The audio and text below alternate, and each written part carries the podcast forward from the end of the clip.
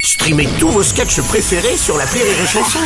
Des milliers de sketchs en streaming, sans limite, gratuitement, gratuitement sur les nombreuses radios digitales Rire et Chanson. La drôle de minute, la drôle de minute de Labajon sur Rire et Chanson.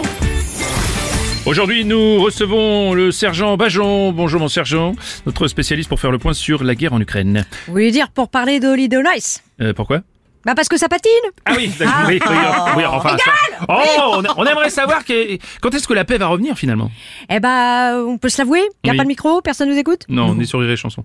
Voilà, donc on peut se le dire, on est entre nous.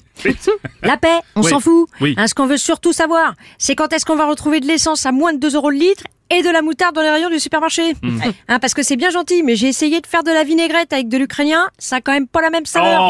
bon, vous voulez dire que vous ne compatissez pas avec les Ukrainiens alors Bah si, si, si, j'ai mis un petit drapeau hein, euh, pour faire comme tout le monde.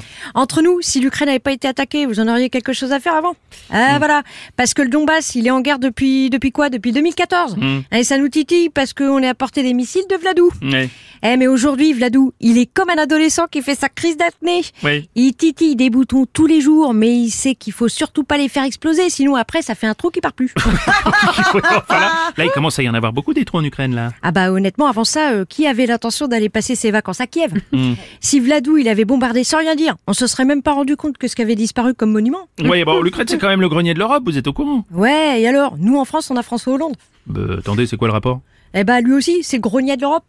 Ah, regarde, oui, Oh, ça- oui, d'accord, oui. d'accord. Ah, Voilà, non, je rigole mon petit Bruno, mais eh, si on s'intéressait réellement à l'agriculture, Hmm. on donnerait de l'argent aux agriculteurs français autant qu'on en donne à l'armée ukrainienne. hein. Mm. Eh, J'ai discuté avec des agriculteurs français, ils m'ont dit que les seules fois où on leur a donné la parole, c'est dans l'amour et dans le prix. Ah, mais d'ailleurs, tiens, on, tiens, d'ailleurs, on passe le bonjour à tous les agriculteurs qui nous écoutent, enfin, ceux qui captent. Enfin, je- Ouais, enfin moi je dirais Ah. Oui. ceux qui restent. Oh, non, écoute, ouais. Ah bah ouais, parce que toutes les armées du monde peuvent envoyer toutes les bombes qu'ils veulent.